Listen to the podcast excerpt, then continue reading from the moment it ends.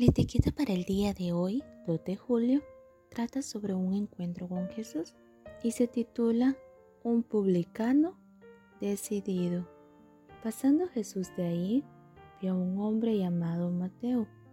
Estaba sentado al banco de los tributos públicos y le dijo, sígueme. Y se levantó y le siguió. Mateo 9:9. En el deseado de toda la gente, nos dice que Mateo era odiado, despreciado y considerado un traidor, pero también había escuchado a Jesús y algo se había despertado en él.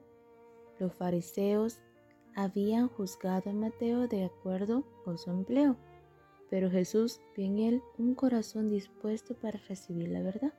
Si bien es común asociar a las mujeres con una mayor tendencia al interés espiritual que los hombres, hay muchísimos hombres poderosos que se conmueven y están dispuestos a dejar todo por Dios. De alguna forma, por su naturaleza de líderes, proveedores y protectores, se podría creer que los hombres son un poco más propensos a ser autosuficientes, pero Dios no tiene barreras para tocar los corazones. Y el de Mateo estaba necesitado de un Salvador y abierto a la influencia del Espíritu Santo.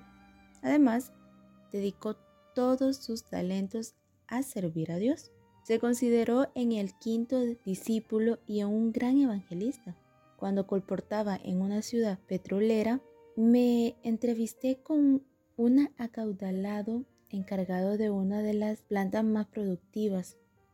Este hombre, con su agenda ocupada y su cargo prominente, podría simplemente haberme echado de su, de su oficina, pero tenía interés por las cosas espirituales. Escuchó atentamente lo que tenía para ofrecer, adquirió los materiales y me pidió que fuera a hablar con todos sus empleados para compartirles esas noticias de salud y esperanza a ellos también.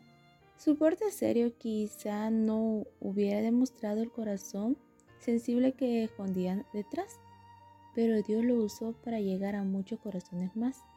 Gracias a Mateo, muchos publicanos y personas poco queridas en la sociedad tuvieron la oportunidad de escuchar a Jesús, conocerlo y más tarde convertirse en Pentecostés.